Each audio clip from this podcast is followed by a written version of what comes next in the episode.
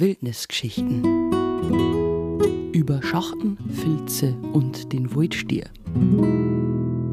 Servus und willkommen zurück auf der großen Schachtentour im Nationalpark Bayerischer Wald. Im ersten Teil der über 20 Kilometer langen Wanderung haben wir schon viel über die Besonderheiten dieser ehemaligen Rastplätze für Hirten und Ochsen gehört. Von Buchenau aus sind Nationalpark Ranger Thomas Drexler und ich hinauf zum Lindberger Schachten gewandert und von dort über das Zwieselter Filz auf den Kohlschachten. Im zweiten Teil geht es von hier aus weiter über das Latschenfilz und den Latschensee zum Hochschachten und über den Almschachten und die Trinkwassertalsperre wieder zurück nach Buchenau. Ein gutes Stück Wegstrecke liegt also noch vor uns und es gibt weiter auf den Schachten viel zu entdecken wo einst Hirten mit ihren Rinder- und Ochsenherden gerastet und übernachtet haben, findet sich heute eine einzigartige Zusammensetzung verschiedenster und seltener Pflanzenarten, von denen heute einige scheue Nationalparkbewohner profitieren, erzählt mir Nationalpark Ranger Thomas Drexler. Eindeutig Losung, Rotwild. Ja, eindeutig. Die großen Bämmerl. Die großen Bämmerl. Die sind natürlich auch fürs Wald herum ein idealer Platz. Es ist ein Großtoder zum Fressen. Wir haben zum Beispiel einen Enzian herum, der wird immer wieder mal von den Hirschen angefressen. Zuerst habe ich aber gemeint, wir schneiden uns dann Enzian weg, bis man dann die Beispuren sieht. Feinschmecker halt, gell? Feinschmecker. Da, der wilde Thymian oder was? Nein. Ihre, nein. Das ist, Berichtigt mich bitte. ist das Laubkraut. Wie wir Notzeiten gehabt haben, haben wir kein tierisches Laub nicht gehabt. Man hat irgendwo das Laub dann braucht gehabt. Zum Kasen? Genau, zum Kasen. Und wo hat man das Laub dann gefunden? Hat in einer Pflanzen, den Laubersatz. Ah, schön, ja. Ja, und das Schöne da herum ist ein, da ist ein kleiner Käfer. Der schaut aus wie der so ein Nashorn, weil er die Nase vorne nicht so einen Teppung hat. Der Kopfhornschröter. Der, Den hast du da auch schon gefunden. der ist da herum, oder der Rehschröter ist herum. Das sind halt auch so Kleinigkeiten, die wo's das ganze Gebiet ausmachen. Also der Mensch hat hier einen Lebensraum geschaffen für unzählige seltene Tier- und Pflanzenarten. Und vor allem die Pflanzengemeinschaft ist da herum oft eine ganz besondere, gell? Genau. Unter die Schachtenbäume zum Beispiel, da ist natürlich mehr Nährstoffe durch die Bladel. Da wachsen ganz andere Gräser oder Pflanzen, wie jetzt halt auf der Freifläche, wo jetzt halt kein Baum steht. Da herum hat Besonderheiten haben der Türkenbund, ungarische Enzian, der gelbe Enzian, dann der Borsgras, die Heidelbeere, dann Seegras. Seegras war früher, das haben wir Dox nicht mehr, aber wo hat man das Seegras brauchen können? Früher sind Couchen. Sofa ist gestopft worden. Oder Matratzen. Da hat man, oder Seegras-Schuhe. Manche haben sich Schuhe draus gemacht oder aus dem Seegras. Also es ist immer wieder bestimmte Sachen, wo man immer wieder herleiten kann, wo früher es irgendwo genutzt worden ist. Der Hirte zum Beispiel, ganz wichtig war für den Hirte der Annika herum, weil wenn irgendein Ochs eine Verletzung gehabt hat oder Verstauchung, der Enzian, wir kennen ihn als Schnaps, Enzian-Schnaps, der ist natürlich auch wichtig gewesen. Und Annika zur Wundheilung, gell? Wundheilung, genau. Also auch der Hirte hat die Pflanzen da herum genutzt gehabt. Er hat es auch gebraucht gehabt. Er hat es eigentlich richtig gemacht. Er hat mit und nicht gegen die Natur gelebt. Genau, der Hirte hat mit der Natur gelebt. Er hat das gefördert, was er braucht hat und was er seine Ochsen braucht haben. Hat natürlich auch die Landschaft auch mit verändert gehabt. Und heutzutage muss man sagen, ohne unseren menschlichen Einsatz jedes Jahr wieder wird es die Schachten wahrscheinlich schon nicht mehr geben. War schon zugewachsen wieder. Genau, also es gibt da manche Schachten, die haben zugewachsen bei uns herin in der Region. Und man hat dann auch die Schachten ab und zu auch wieder freigeschnitten weil es ja auch Kulturfläche ist. Und jetzt im Nationalpark gibt es sogar Patenschaften. Nehmen wir jetzt einen Waldverein her, der hat eine Patenschaft mit den Schachten. Buchenau Bürgerverein hat eine Patenschaft mit den Limbergschachten. Dann mir selber, die Juni Ranger Verein gibt es auch, der hat eine Patenschaft. Das ist halt das Schöne. Und da wird selber auch noch freigeschnitten dann, oder wie, wie schaut diese Schachtenpflege aus in der Praxis? Genau, es kriegen durch, es sind da Holzhauer dabei vom Nationalpark, die wo auch zum Beispiel Motoren haben oder Motorsängst. Dann andere, die haben dann einen Waldteufel dabei oder eine Zange dabei zum Auszwicken. Was ist ein Waldteufel? Baumschau, Astschere. das ist der Waldteufel. Herrlich, ich liebe unseren Dialekt. Und das ist natürlich wichtig, weil die Schachten haben ja früher Waldungen gewesen. Die haben ja nur hier errichtet worden, die Schachten, von Menschenhand. Und der Wald darf ja das wieder zurückkommen, wo ja einmal genommen worden ist. Aber durch das, dass es so wichtig ist, weil es eine Kulturflächen ist, dass man es auch den nächsten Generationen herzeigen kann, dass es selbst geben oder dass es selbst auch wichtig war für unsere Region, wird das auch freigehalten. Man schneidet dann Fichtel raus, Vogelbier raus oder man holt äh, das Halbergstaurat im Schach. Um diese Kulturdenkmäler zu erhalten, braucht es manchmal also auch ein wenig menschlichen Einsatz. Es gibt aber auch ein Naturschutzprojekt hier im Nationalpark, bei dem, ganz wie anno dazumal, Rinder und Ochsen für den Erhalt der Schachten zum Einsatz kommen. Die werden wir übrigens später noch live zu sehen bzw. zu hören bekommen. Nach dem Kohlschachten erreichen Nationalpark Ranger Thomas Drexler und ich nun das zweite Hochmoor auf der Tour, das Latschenfels. Das wartet ebenfalls mit zahlreichen Besonderheiten auf großen Freiflächen zum Beispiel, die vor allem im Hochsommer beinahe wirken wie eine weiße Winterlandschaft. Und dafür sorgt ein typischer Moorbewohner, das Wollgras. Das ist wirklich faszinierend, wenn das Wollgras verbliert ist. Viele sagen, das bliert. Aber es ist im Endeffekt schon verbliert. Dann hat es so weiße Schafwollpustel, schaut das aus. Wie so Puschel, so Baumwollpuschel mhm. schaut das aus und ist ja ganz wach, wenn man es angelangt. Und die Eigenschaft ist einfach vom Wollgras, dass es sich ganz weit fliegen lässt zusammen. Also es ist, sobald wieder irgendwo so ein Deckaufbruch ist, das Code rausschaut, mhm. sillt sich sofort das Wollgras an. Mhm. Das ist auch einer von den Baumeister von einem Moor. So ein Pionierort genau. im Endeffekt Torfmoos und das Wollgras, das sind halt die Hauptbaumeister fürs Torf. Und wann ist da die beste Jahreszeit, dass man das quasi in Anführungsstrichen blühende oder verblühte Wollgras dann herumsieht? Diese Schneelandschaft. Schneelandschaft. Ende Juli, Anfang August ist Wollgras, was so richtig schön blüht, besser verblüht ist. Mhm. Weil viele sagen, das Wollgras blüht, mhm. aber im Endeffekt ist es schon verblüht. Was in die Feinkostkäferabteilung gehen wir jetzt? Genau, jetzt Was? In Tour gehen wir jetzt in die Feinkostkäferabteilung. okay. Feinkostkäferabteilung, weil da ganz besondere Sachen haben. Und das ist jetzt auch da, am Leischensee. Wir haben zum Beispiel Preiselbeer, mhm. Zwängerling, dann die Rauschbeere, auch ganz besonders eine wichtige Pflanzen. Dann die Heidelbeere, halber, die Moosbeere, bekannt natürlich Cranberry. Ja. Deswegen Feinkostkäferabteilung. Es war halt auch natürlich für den Hirt oder für die Leute früher, wäre zum Beispiel die Moosbeere auch wichtig.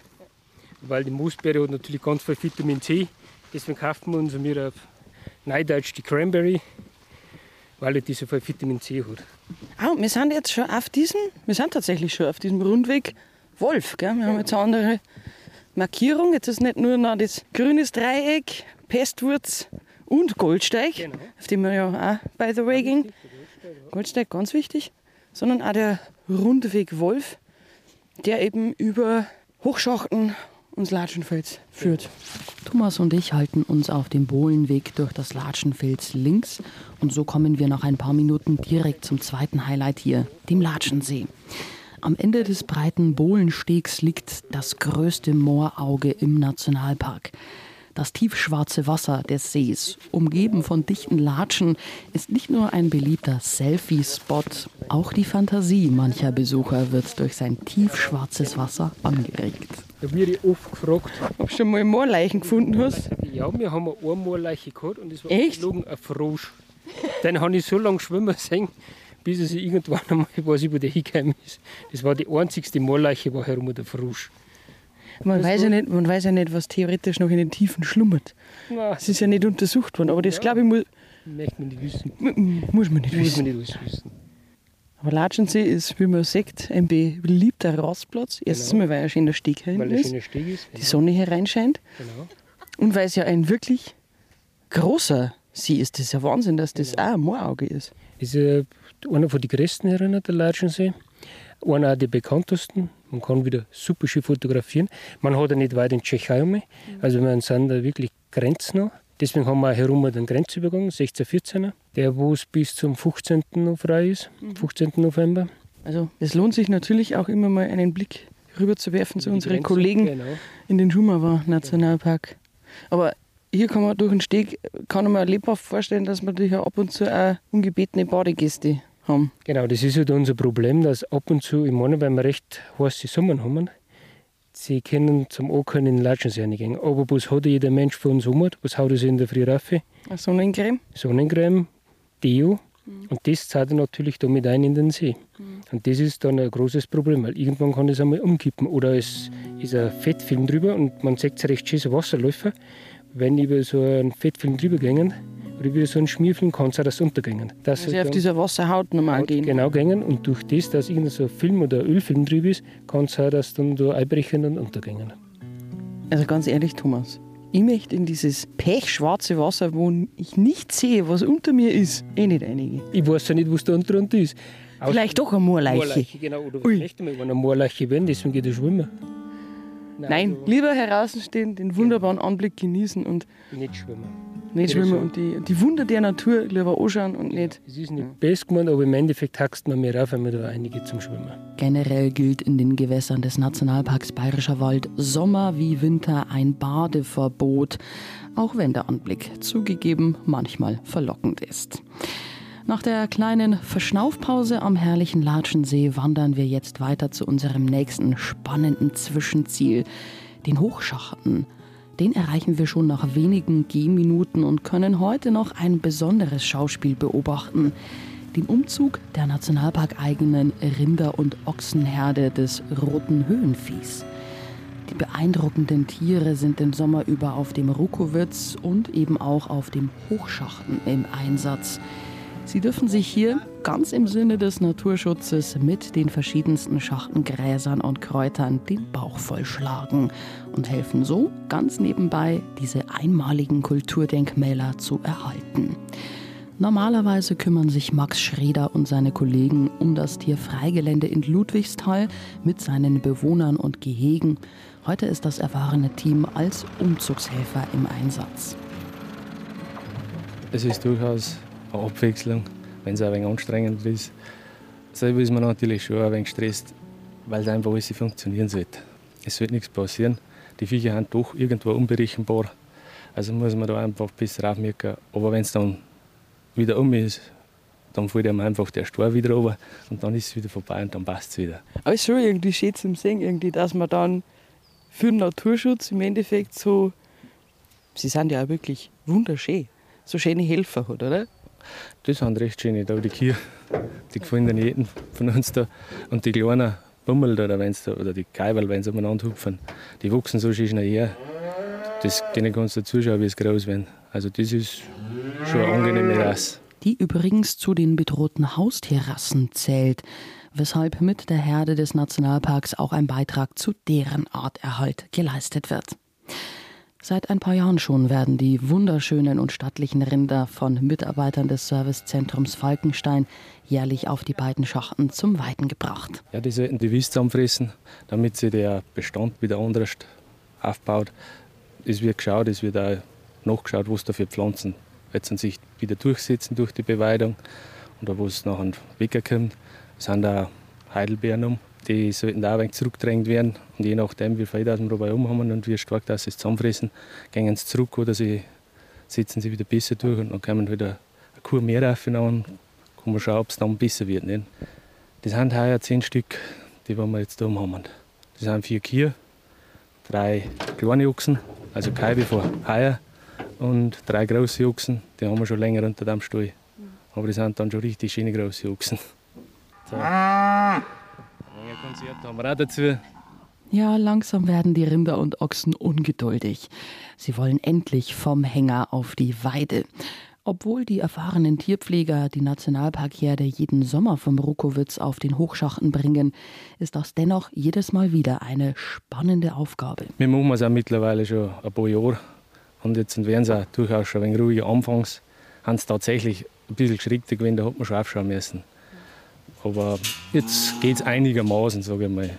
Es ist nicht jeder Tag gleich. Wir haben einen Tag dabei gehabt, da haben wir es auf zwei Stunden verloren. Und nachher kommt wieder mehr Zeit, da brauchst du einen halben Tag. Wenn man ganz ruhig bleibt, geht es einigermaßen.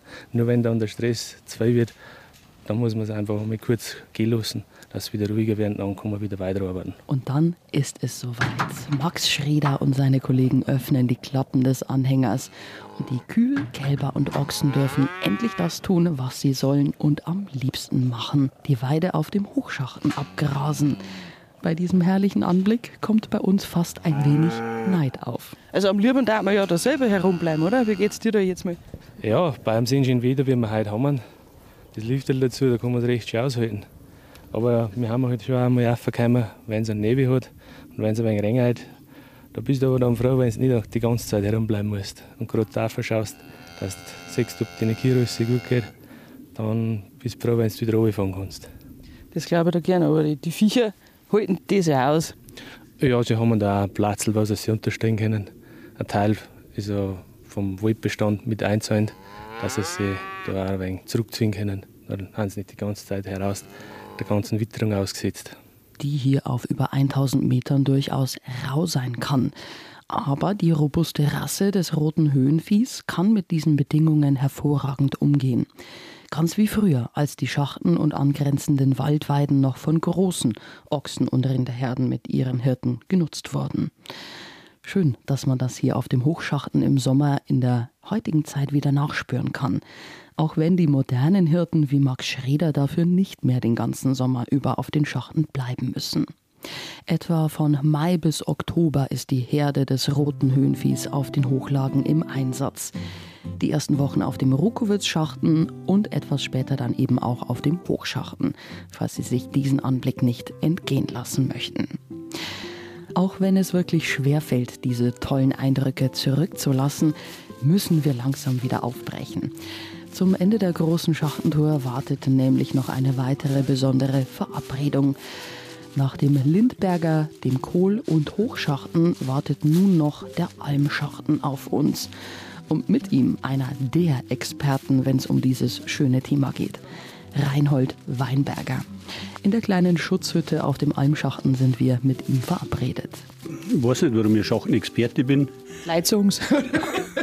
Es liegt vielleicht daran, dass ich beruflich in dem Gebiet jahrelang, jahrzehntelang unterwegs war. Ich war vor meiner Pensionierung Förster, schon im Forstamt Zwiesel und auch später dann im Nationalpark. Und nach über 40 Jahren in dem Gebiet lernt man halt das eine oder andere kennen und liest man sich natürlich auch ein. Ist natürlich eine gute Grundlage, wenn man da auch was weiß. Du bist ja auch Co-Autor eines ganz bekannten Buches über die Schachten. Der Tom hat es heute schon mal gesagt, Perlen im Waldmeer. Ja, der Jäger Konrad, ein begnadeter Fotograf, und Walter Zeitler haben damals ein Buch über die Schachten angefangen, haben mich dann irgendwie entdeckt, muss ich sagen. Das Buch ist allerdings schon vor Jahren entstanden, also Jahrzehnten. Es sind unter Umständen auch Wege drin, die es heute nicht mehr so gibt. Aber da haben die ganzen Schachten vom Buchhüttenschachten am Arber äh, bis zum Tummelplatz. Haben da kurz beschrieben, das Buch soll einen Anreiz machen, soll Lust machen, die Schachten zu erwandern. Es sind nicht viel wissenschaftliche Informationen drin, es sind einfach wunderschöne Beitel und kurze Texte und Wandertipps und das war eigentlich der Sinn und Zweck der Sache. Im, im Endeffekt machen wir ja heute auch nichts anderes. Mhm. Wir machen auch die Leute Lust drauf, die Schachten zu erwandern, die Schachten zu erleben, diese einzigartige Natur da herum wirklich zu erspüren. Ich freue mich, dass du jetzt quasi auf dem, auf dem letzten Zipf, oder gut, es ist eigentlich ein ziemlicher Schlauch, den wir noch ja. vor uns haben, äh, jetzt begleitest. Ähm, wir gehen jetzt dann vom, vom Almschachten los. Wo, wo marschieren wir jetzt hin? Ja, das geht jetzt am Wanderweg entlang. Zum, da kann man jetzt dann der verlorene Schachten ich weiß nicht, ob man da jetzt dann noch vorbeischaut. Das sehen wir schon, der ist ein bisschen abgelegen, oberhalb vom Wanderweg. Äh, und dann wieder den sogenannten Judenweg zurück über die alte Ortschaft Schachten, muss man aber sagen, das wird als Schachten ausgesprochen, weil es gibt da nur ein Schachtenhaus und das sind die Schachtenhäuser. Und dann über das ehemalige Talsperre heute, da hat es einmal eine Ortschaft Hirschbach gegeben und so kommen wir dann wieder langsam Richtung Buchenau. Von Schachenau sind es neun und von da aus müssen es noch ungefähr ja, 14, 13, 14 Kilometer sein. Also, auf geht's, packen wir's. Thematisch begleitet uns der Almschachten aber noch ein paar Meter, denn nicht umsonst trägt er diesen besonderen Namen. War da herum wirklich mal ein Alm? Heute sagt man ja nichts mehr, aber man, man meint noch so, so gewisse Fundamente, gerade im unteren Bereich, zu erkennen. Da ist bestimmt einmal was gestanden, oder? Ja, da war früher ein, so eine Stallung. Und der Almschachen, es gibt ja verschiedene Begriffe dafür. Die einen sagen Frauenauer Alm, die anderen sagen Poschinger Alm, weil er war im Privatbesitz, war also nicht staatlich. Ist erst, von, äh, wie die Nationalparkerweiterung war, ist er zum Nationalpark gekommen, wurde ja mit angekauft. Und das ist die Ausnahme gewesen. Die haben da Rinder heraufgetrieben, die auch Milch geben. Die anderen Schachten äh, sind ja hauptsächlich beweidet worden mit Rindern, mit Vieh, das keine Milch gegeben hat. Ochsen überwiegend, gell? Hauptsächlich also entweder Ochsen, also die berühmten Waldstiere, oder teilweise auch Jungvieh, also Kalmer, zweijährige Rinder, die eben auch noch nicht noch Kier gewesen sind. Warum hat man denn da herum dann eine Ausnahme gemacht? Das ist einfach, das ist aufgrund des, der Besitzverhältnisse gewesen. Und warum Poschinger da Almwirtschaft betrieben hat, wahrscheinlich hat es sich rentiert oder was. Auf die anderen Schachten, das waren eher Weiderechte. Und die anderen Schachen haben eher eine Zucht von, von Fleischrinder gewesen. Also das hat da Priorität gehabt. Und er hat halt da die Milchwirtschaft mitgenommen. Ähm, mittlerweile gehört aber der Almschachten zum Nationalparkgebiet. Aber soweit ich weiß, der verlorene Schachten ja weiterhin nicht. Der gehört ja weiter der Familie Poschinger, soweit ich weiß. Ja, genau. Bei der Erweiterung ist der verlorene Schachten äh, nicht mit vermessen und verkauft worden und ist nach wie vor im Besitz von der Familie Poschinger, Oberfrauenau. Grund war auch die Hütte, die dort steht, die jetzt auch vom Waldverein betrieben wird. Die sollte erhalten werden als Unterkunft für Wanderer und dass das einfach auch nach wie vor funktioniert, dass die privatwirtschaftlich äh, vermietet werden kann, sagen wir mal so. Und das, glaube ich, war der Hintergrund, warum man den verlorenen Schachen nicht verkauft hat. Der Almschachten dagegen ist seit der ersten Nationalparkerweiterung 1997 Teil des ältesten und inzwischen auch größten Waldnationalparks Deutschlands.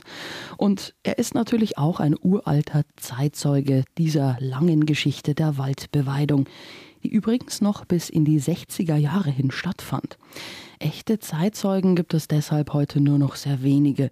Umso wichtiger, dass Menschen wie Reinhold Weinberger noch ein paar Geschichten kennen und sie somit auch für die Nachwelt festhalten. Ich habe mit, dem Schmied Fritz, der Name, Hausname ist der Bragabi Fritz. Das war also einer von den letzten Hirten. Also dem sein Vater war noch, ich sage einmal, hauptberuflich Hirter und er ist als Bauer noch viel mit umgegangen. Und von dem habe ich eigentlich noch viele Geschichten mitgekriegt, die sehr authentisch sind. Es war ein Leben, die haben sehr wenig verdient. Die haben im, im, im Winter Hans mehr oder weniger äh, von den Bauern durchgefordert worden, wie man so schön sagt. Und im Sommer, also ab Georgi, das war der 23. April, ist normalerweise der Auftrieb gewesen. Und dann am 29. September haben sie wieder runtergegangen. Wenn sie Schins wieder gewinnen hat, haben sie ein bisschen länger rumbleiben dürfen. Und in der Zeit haben die eigentlich die ganze Zeit auf die Schachen gewinnen. Nachdem das eine Waldweide war, war das auch nicht so einfach. Die haben sich also schon immer an das halten müssen, wo es auch gehen dürfen. Es waren verhängte Bezirke, das heißt, da hat der Forsch gesagt, da darf es nicht rein, da ist eine Verjüngung da, da fressen Kier, Baum zusammen. Und wenn sie das nicht aufgeschaut haben, hat es also da auch Strafen gegeben und so. Also sie haben da schon eine Verantwortung gehabt. Aber wenn man das äh, so verfolgt, was die Hirten damals für Aussagen getroffen haben, und da stehen da ein paar Sachen in dem Birchel, äh, Perlen im Waldmeer, da wo der Baumstiftenlenz einen Hirten fragt, was denkst du an den ganzen Tag?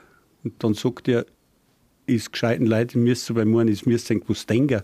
Man muss sich nicht den ganzen Tag was denken, so ungefähr hat er es gesagt. Es ist eigentlich typisch für das, dass die irgendwie in einer Zufriedenheit ihren Beruf gemacht haben. Und grob vom Bragabi Fritz habe ich gewusst, also dass sie dem sein Vater, der hat, der hat schon darauf hingefiebert, wenn der Schnee weggegangen ist, dass er wieder auf die Schachen, dass er wieder Hirter werden kann. Im Winter haben die manchmal in der Gloshicken gearbeitet oder sonst was.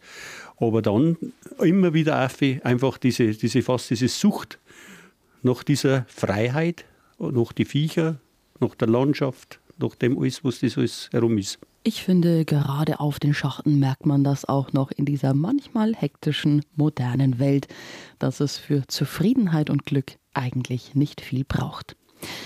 Reinhold Weinberger und ich sind inzwischen schon ein Stück gekommen und folgen weiter der Goldsteigmarkierung Richtung Trinkwassertalsperre. Reinhold, du hast gerade eingeworfen, jetzt gehen wir übrigens auf dem Judenweg. Warum Judenweg?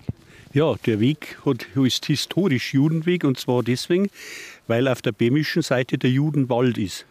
Und der Judenwald hat seinen Namen daher, dass ein jüdischer Kaufmann, Meyer Levi hat der geheißen, aus Regensburg, der hat den Wald damals gekauft und hat ihn dann abgeholzt. Und nachdem er da zu viel abgeholzt hat, wie erlaubt war, also er hätte eigentlich mehr stehen lassen sollen, hat er aber ziemlich eingelangt. Und dann hat er das Holz über die bayerische Seite außergebracht. Und das ist eben dieser Weg, der in den Judenwald hineinführt und der hat den Begriff Judenwald, äh, Judenweg praktisch ist dem, ist dem Weg da geblieben. Und der geht jetzt wieder oben bis zum Blockhaus Schachten. Aber der Judenweg, hast du gerade noch gesagt, äh, hat auch einen anderen Sinn gehabt, nicht nur zum Holzrücken. Nein, war natürlich auch der Zuführungsweg, sage ich einmal, für den verlorenen Schachten und für die Alm. Der Poschinger hat da früher seine Rinder auf diesem Weg aufgetrieben.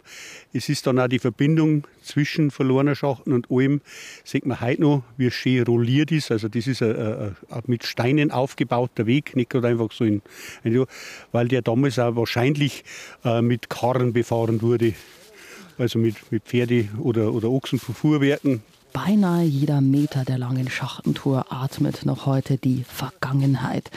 Und wer noch mehr darüber erfahren will, meldet sich einfach mal bei Führungen zu den Schachten an. Unsere Ranger und Waldführer kennen ebenfalls sehr viele spannende Geschichten darüber. Bis zu unserem nächsten Halt geht es für Reinhold Weinberger und mich noch rund eine halbe Stunde bergab vom Judenweg über eine breite Forststraße und wieder hinein in den wilden Nationalparkwald.